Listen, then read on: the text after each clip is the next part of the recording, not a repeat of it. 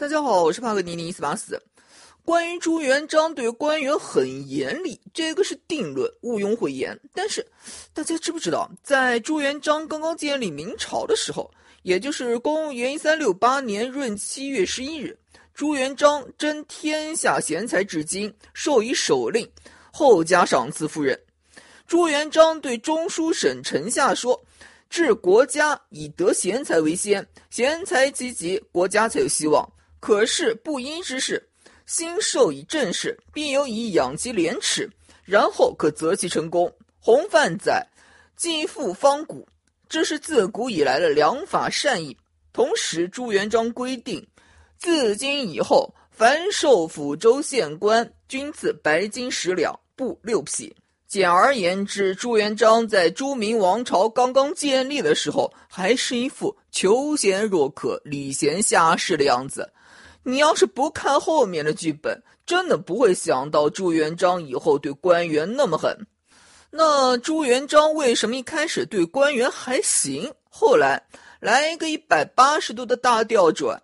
道理其实特简单，在明朝刚刚建立的公元一三六八年，元朝还在呢，四川得等到公元一三七一年明与真这才归顺，公元一三八二年。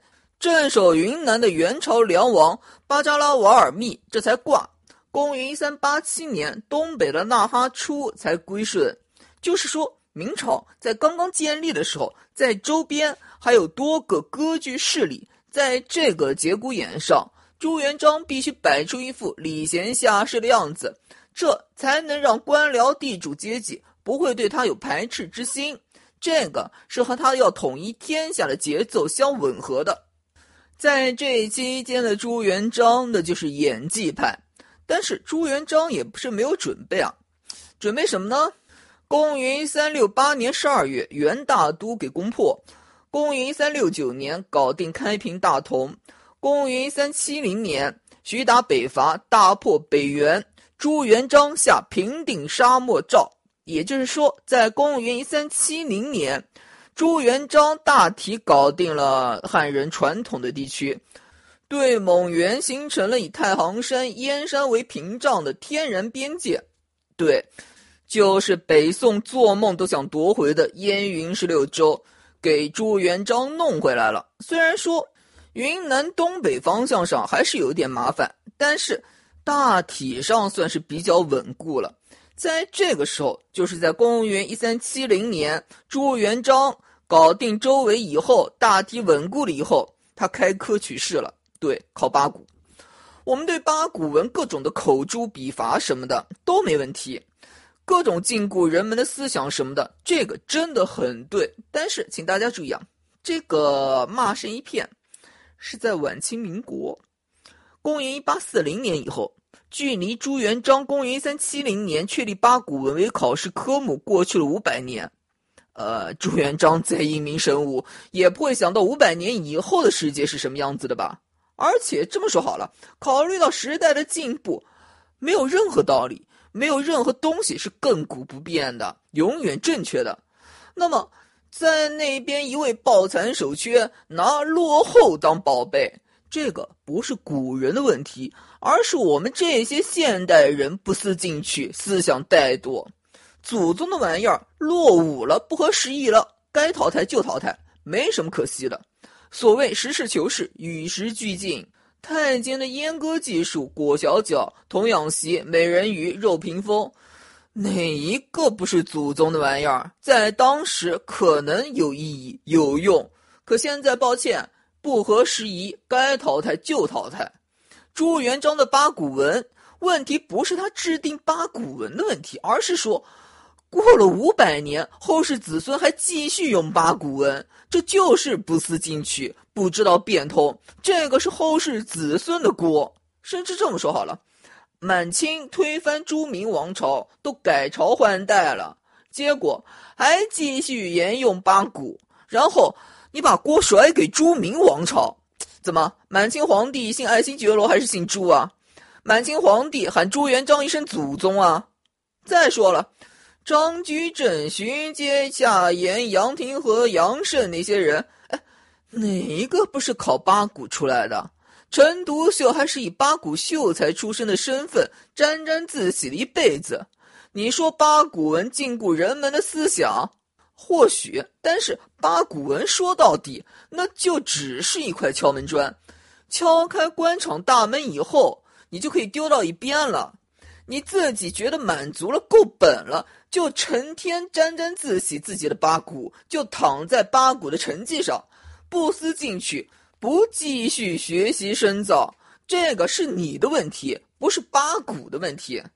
这么说好了，现代教育，大学毕业以后，你自己不学习，过不了两年，你的知识都比不上人家高中生，然后你甩锅，读书无用论。就你自己好逸恶劳、怠惰，一点关系都没。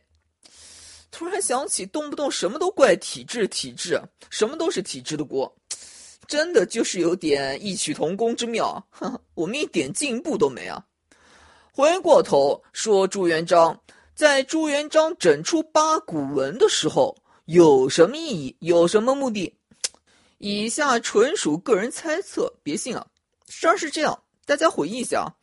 我之前说元朝汉化和汉化是不一样的，忽必烈的汉化那是汉化成耶律楚材那样的金国汉人的样子，而等到元仁宗延佑复科，他恢复科举考试，考试内容考的是南宋官方的程朱理学，元仁宗的汉化那是汉化成南宋汉人的样子。再往前，南宋韩拓胄、庆元党禁。那就是说，程朱理学那就是伪学，在科举考试里面，试卷上引用一句话，那都别指望录取。再往前，汉武帝罢黜百家，独尊儒术，那是因为围绕在他祖母窦太后身边的大臣，那都是学黄老的，学道家的。道家那是秦末汉初第一显学，儒家顶多排到第三。汉武帝通过尊儒。在身边拢住一批儒生，用儒生去抗衡窦太后身边的学道家的官员。那朱元璋八股呢？首先可以确定，在中国历史上，朱元璋之前就从来不曾有八股文出现。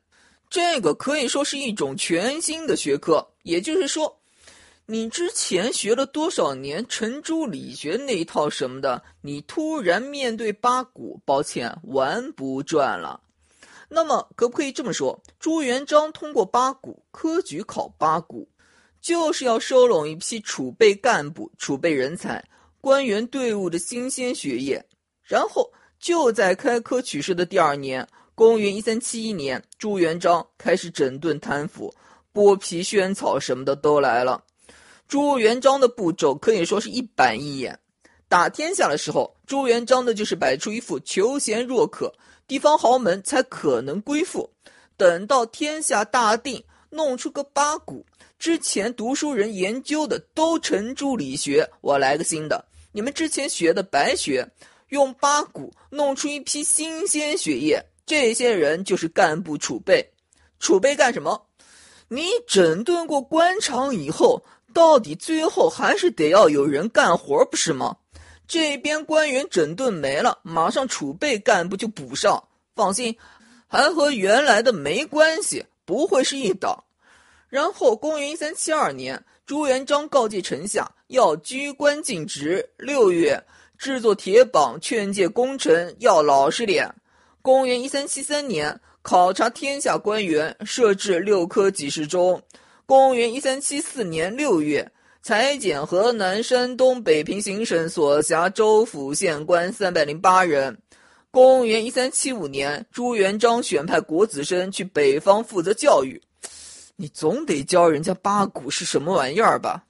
等到公元一三七六年，咣，空印案来了。简而言之，我们就可以看到，朱元璋在朱明王朝建立了以后，那就一直在对官员队伍进行整顿。靠着八股对人才进行选拔筛选，筛选出新鲜血液。这边官位空了，马上有人能顶上。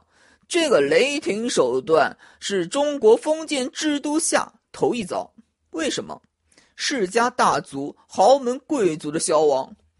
唐朝之前，要么是没纸张就竹简，好比秦汉，要么是有纸张没印刷术，书就只能手写，这就导致获得知识的成本极为昂贵。识文断字只能是贵族阶级的特权。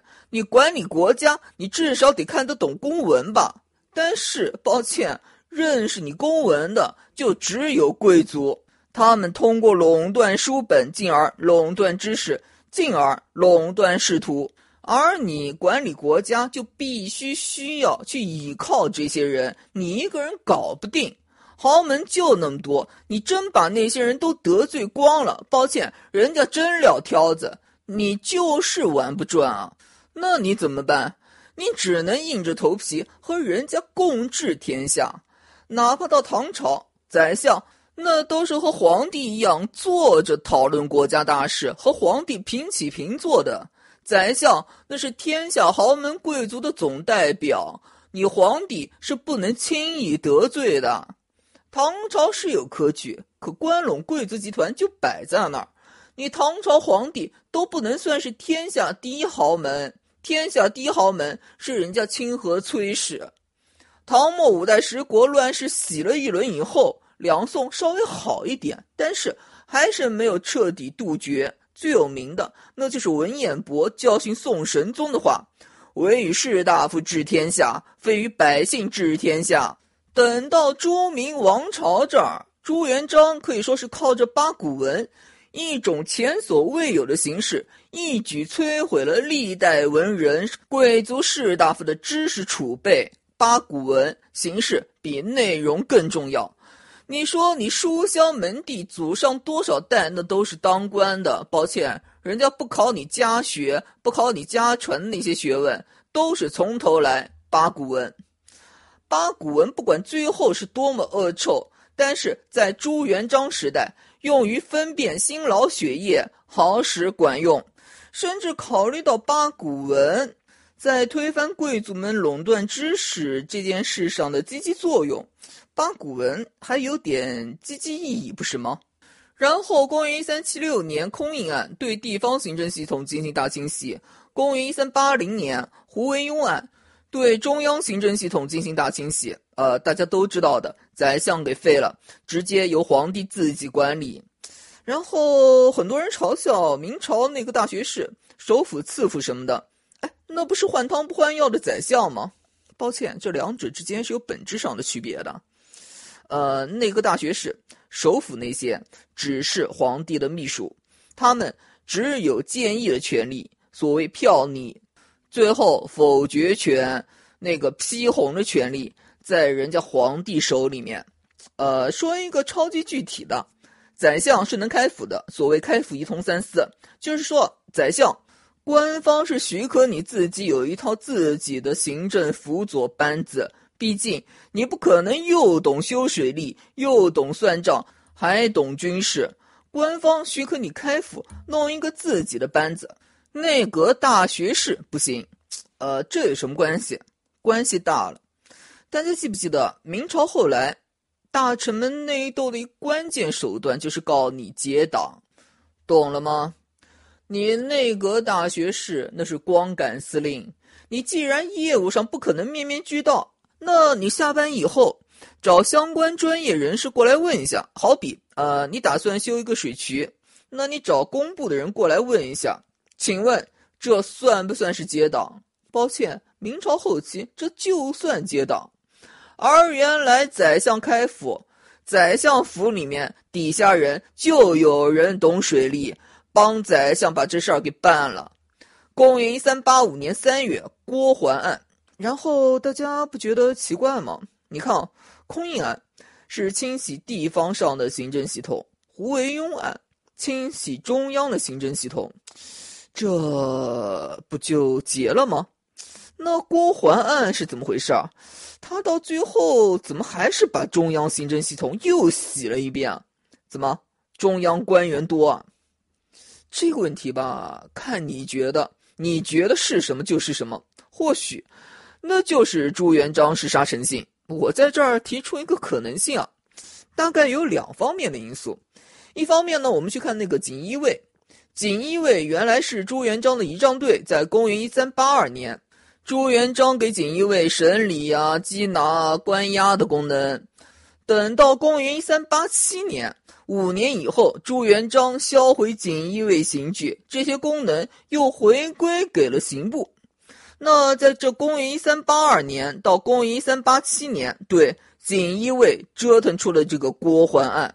实际上，锦衣卫的功能一开始其实是胡惟庸案。胡惟庸本人虽然是在公元一三八零年就挂了，但是官场上关于胡惟庸的传说，胡惟庸一党的传说始终都还在。这个是胡惟庸一党，那个也是胡惟庸一党。呃，胡惟庸案大家都懂的。这个案子本来就是朱元璋拉虎皮做大旗，借题发挥。本来并不是多大的事儿，可越传越邪乎。朱元璋自己都有点蒙圈，他就弄出一个锦衣卫，有点类似于专案组。你们这些人好好给我查查胡惟庸案到底是怎么回事儿。都过了两年，怎么还一堆残党？而锦衣卫除了在查胡惟庸案的时候格外卖力以外，为了凸显自己的本事，对郭桓案刚好撞到枪口上。这个是锦衣卫刚刚成立，有立功心切的因素。另外一方面，郭桓案那也是牵扯了数万人的大案。朱元璋弄这么一个案子，又是出于什么考虑？因为要清洗中央，这个肯定有。另外一点，我们去看郭桓案的导火索，最初的原因，公元一三八五年三月二十八日，朱元璋怀疑北平二司官吏。李霍、赵德全等与户部侍郎郭桓、胡毅、王道亨等互为监理，通通贪污，斥法司考讯，做到官粮七百余万担。于是兴大狱。注意，导火索是在北平。那北平方向上出了什么事儿？公元一三八五年二月，郭桓案爆发之前一个月，徐达病故。注意，徐达病故的地点北平。徐达不是经常北伐北元吗？他本人就常年镇守北平。那么，我们站在朱元璋的角度上来说，徐达作为常年镇守北平的将领，在徐达挂了以后，其实是冯胜接班，再往后是蓝玉镇守北平。那么，为了能让蓝玉顺利接班，清一下场，把徐达的人稍微清一下，对北平方向上的官员稍微收拾一下。这个很正常吧？谁知道郭桓案非但没有说是往北平方向上深挖，反而说往中央挖，往江浙挖。最后朱元璋把负责审理郭桓案的吴用一起给杀了，这就很有点恨铁不成钢的味道。其实大家注意到一个问题吗？空印案，公元一三七六年；胡惟庸，公元一三八零年；郭桓案。公元三八五年，然后经过八年以后才爆出蓝玉案。那个李善长，居然是在胡惟庸案爆发了十年以后，也就是公元三九零年，李善长才给朱元璋给弄死的。这时间上怎么看都觉得很奇怪啊！而且你想想，如果说朱元璋在办过三大案以后，还有意思，要继续折腾大狱的话，那朱元璋应该不会把锦衣卫的审理啊、关押啊、缉拿的功能在公元一三八七年给去掉啊。拥有这个职能的锦衣卫在手，新大狱就方便多了。那既然说在公元一三八七年，朱元璋销毁了锦衣卫的刑具以后，他应该就不太想弄大狱了，怎么到了公元一三九三年，朱元璋又弄出一个蓝玉案、郭桓案？我们可以去看那个徐达的死，类似的蓝玉案，我们也可以看另外一个人的死，谁？朱元璋的太子朱标，公元一三九二年挂了。我之前说过，那个朱元璋在公元一三六八年建立明朝的时候四十了。这个年岁在我们现在正值春秋鼎盛，问题是在当时，那就是一个糟老头。什么时候挂一点都不足为奇。朱元璋的开国功臣大部分也就是在五十岁左右没的。那么你是朱元璋，你会怎么办？你不会想到自己会过三十年才挂，你先想到的是赶紧给才十三岁的太子朱标弄出一个超级豪华的班子，自己什么时候挂了，他的班子马上就能接班。于是我们就能看到，公元一三六八年正月初四，朱元璋这边建立明朝，那边册立朱标为太子。过了六天，正月初十，朱元璋组建了东宫的僚属班子。李善长兼太子少师，徐达兼太子少傅，平章鄂国公常遇春兼太子少保，大都督冯宗义兼右詹事，平章胡廷瑞、廖永忠、李伯升兼同知詹事院士，左丞赵雍、右丞王溥兼副詹事，参政杨宪、傅玉兼詹事丞，同知大都督府事康茂才兼左帅府使，张兴祖兼右帅府事。大都督副使顾时、孙兴祖兼同知左右帅府事，检大都督府事吴征、耿炳文兼左右帅府副使，御史大夫邓玉、汤和兼德育，御史中丞刘基、张毅兼赞善大夫，治书侍御史文元吉、范贤祖兼宾客。我觉得这个不用多介绍，就听那些个人名就足以亮瞎你狗眼。可以说这个班子。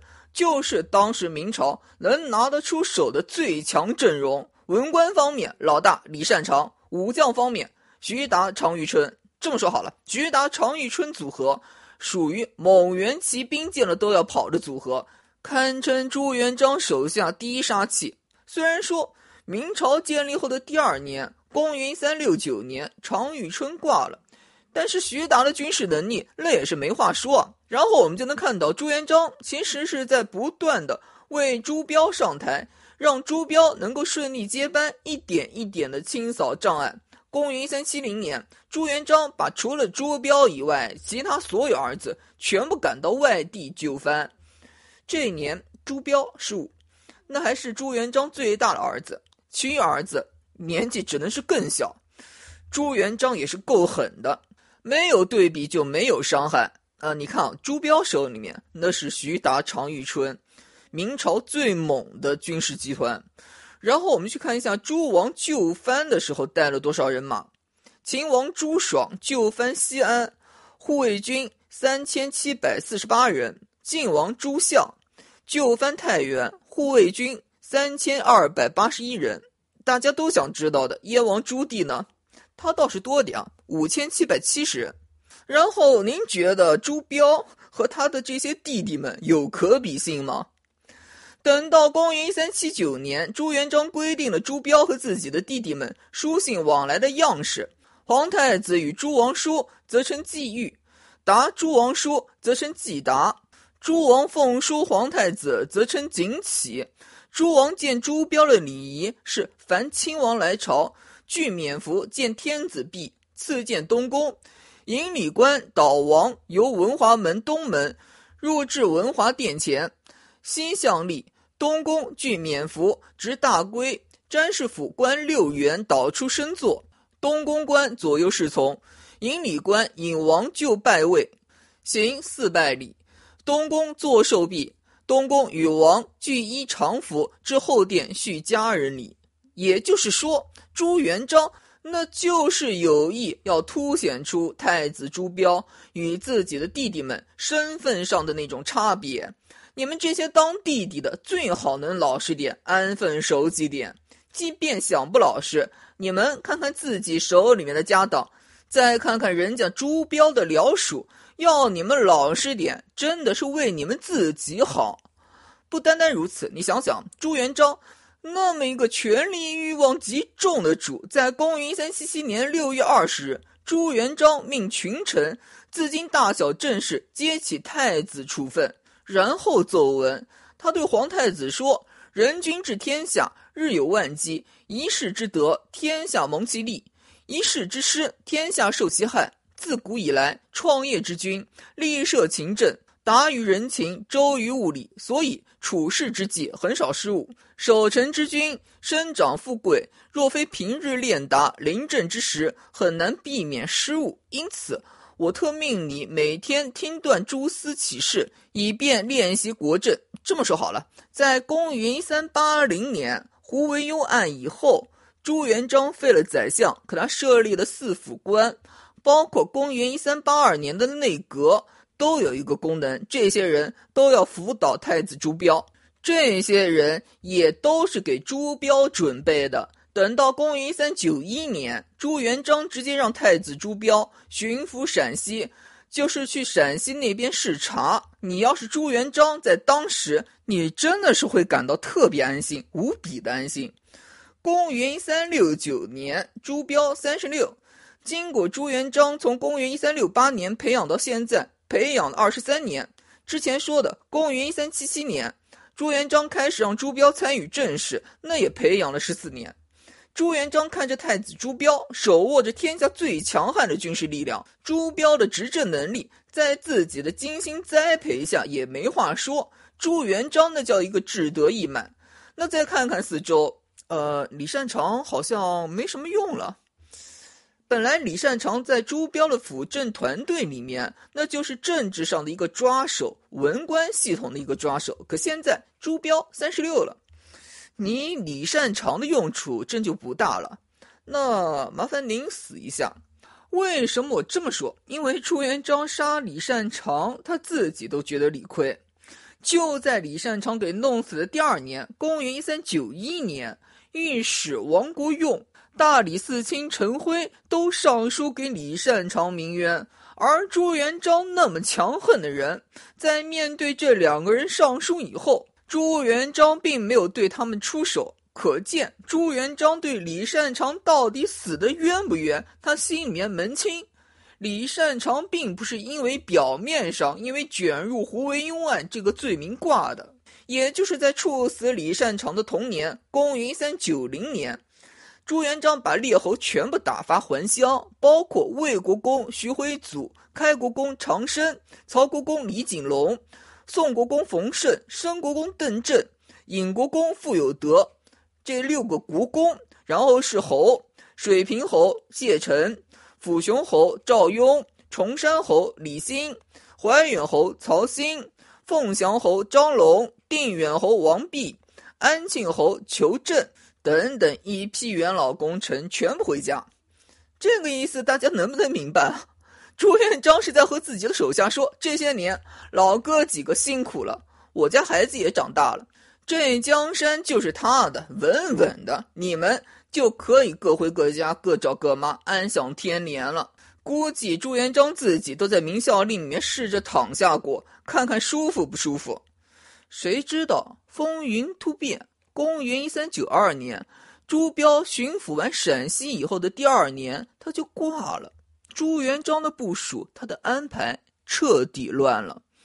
我们别忘了，朱元璋这么多年给朱标打造的辅政班底，那是给朱标量身定制的。换言之，那个班底、那个工具是很不错，可换一个人就用不起来。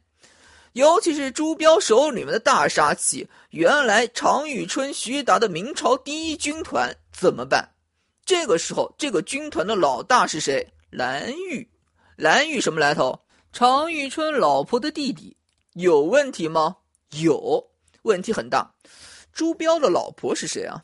常遇春的女儿，蓝玉那算朱标的外妻。要命的是，朱允文的亲妈不是常遇春的女儿。这么说好了，如果说朱允文是常遇春的女儿所生，朱元璋对蓝玉还有可能放心点。但这不是因为不是吗？那蓝玉会不会继续支持朱允文？自己万一挂了，谁能镇得住蓝玉？实际上，面对蓝玉，朱元璋那也是有预案的。他在北平方向上安排了燕王朱棣，在大宁方向上安排了宁王朱权。大宁在哪儿？喜峰口、承德避暑山庄那边。大宁那边有什么？有著名的朵颜三位，注意一下，这个朵颜三位是我们叫朵颜三位，所谓朵颜、泰宁、扶余三位，这个是我们叫这个名字。卫所嘛，一看就是明朝的叫法。那蒙古人叫什么？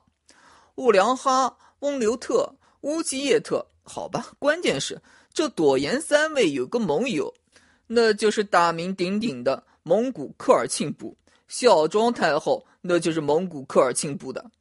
本来这个部署其实真的不错。公元一三八七年，傅有德和蓝玉在金山之役里面打败了纳哈出，然后纳哈出归降明朝。呃，这个和朵颜三位有什么关系啊？朵颜三位就是纳哈出的。也就是说，等到公元一三八七年，明朝的徐达、常遇春军团形成了一个汉蒙联军的状态。一部分汉人，这个是蓝玉关；另外一部分是蒙古人，朵颜三位，这个是纳哈出关。汉人蓝玉由北平的燕王朱棣看着。为什么朱棣能看着蓝玉？因为朱棣是朱元璋的儿子。同时，别忘了朱棣的老婆那是徐达的女儿。徐达常遇春军团的开创者的后人，蒙古人朵颜三位有宁王朱权看着，怎么看这个配置都是稳稳的。但是人算不如天算，公元一三九二年，朱标一挂，徐达常遇春军团该怎么办？朱允文，公元一三七七年生人，这一年十五，怎么看都不是能镇住蓝玉的主啊！朱元璋这才在取消锦衣卫以后五年，就在朱标死了以后的第二年，对自己给朱标安排的最强军事集团进行了处理。简而言之，在公元一三九二年，太子朱标的早死打乱了朱元璋的部署，以前各种的安排、各种巧妙的安排一下子失去了意义。注意，朱元璋打击的并不只有徐达、常遇春集团，包括说，呃。就在处死蓝玉的当月，把宋国公冯胜给赐死了。冯胜是什么情况？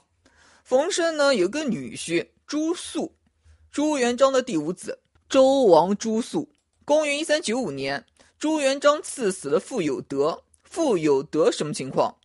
傅有德的女儿嫁给了朱元璋的第二个儿子晋王朱刚的儿子朱继熙。按照明史记载。诸王封并塞居者，皆遇军务，而晋燕二王尤被重记。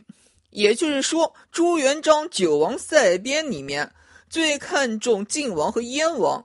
在太子朱标死了以后，为了能让皇太孙朱允文接班，朱元璋除了肢解徐达、常遇春军团以外，还对晋王和燕王的相关人员进行了打压。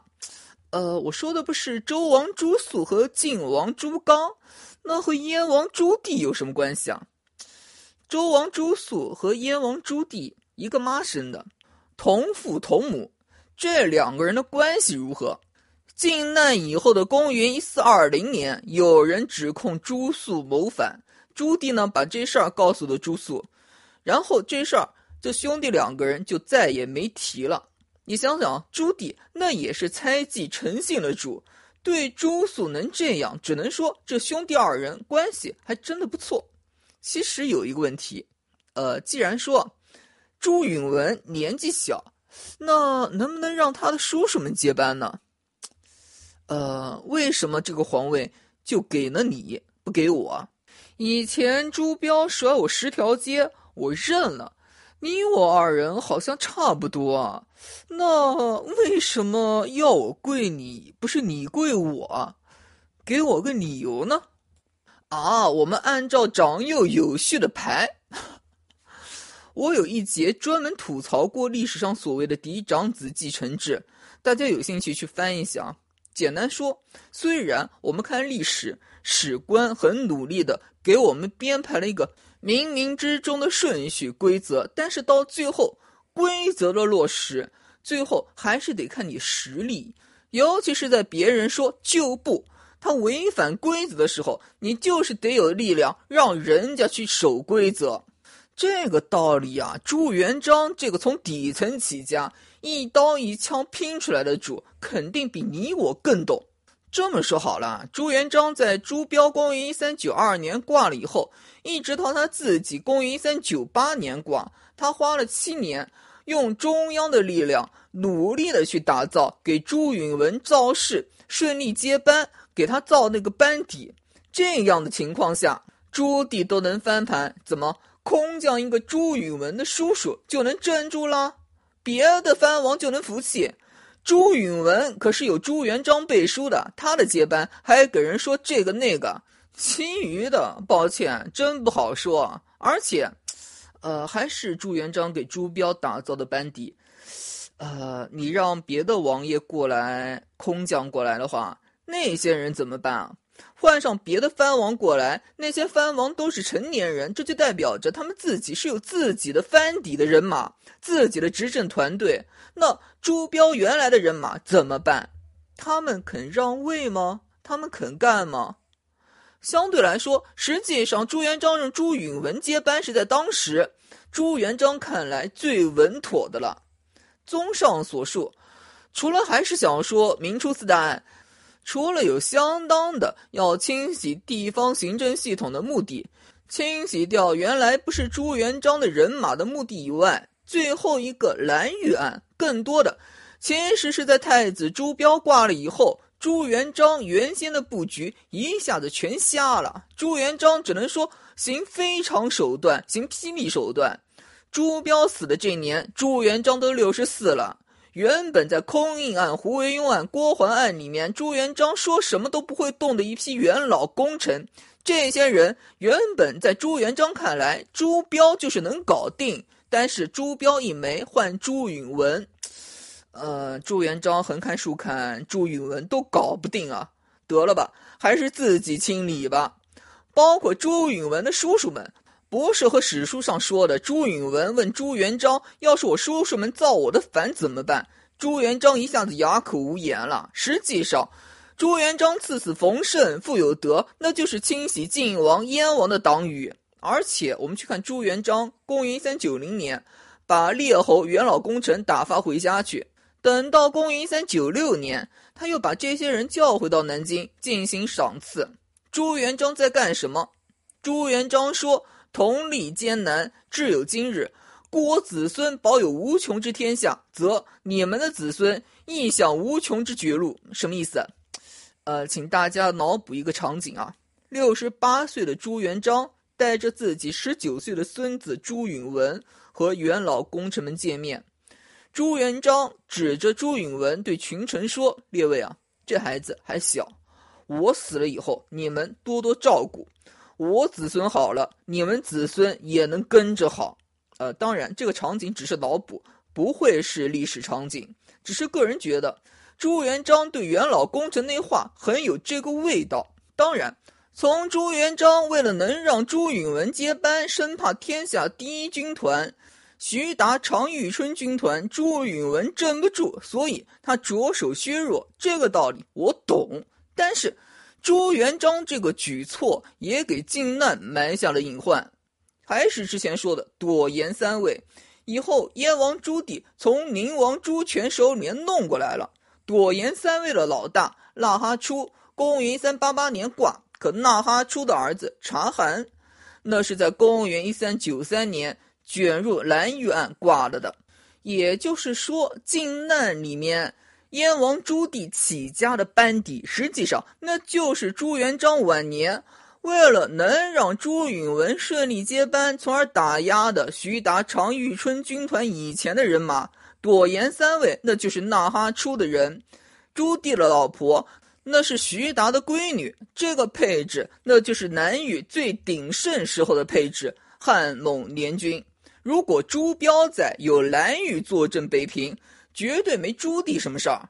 如果朱允文和蓝玉有什么血缘关系，蓝玉能混个外戚，或许蓝玉在朱标死了以后，朱元璋也不会对他出手。呃，不过历史没有假设，只是很感慨。本来朱元璋打算给朱允文接班扫清障碍。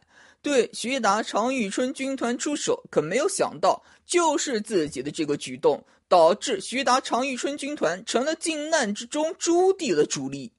可话说回来，如果朱元璋不对徐达、常遇春军团出手，南域功高震主，呃，朱允文真不见得有能耐驾驭啊。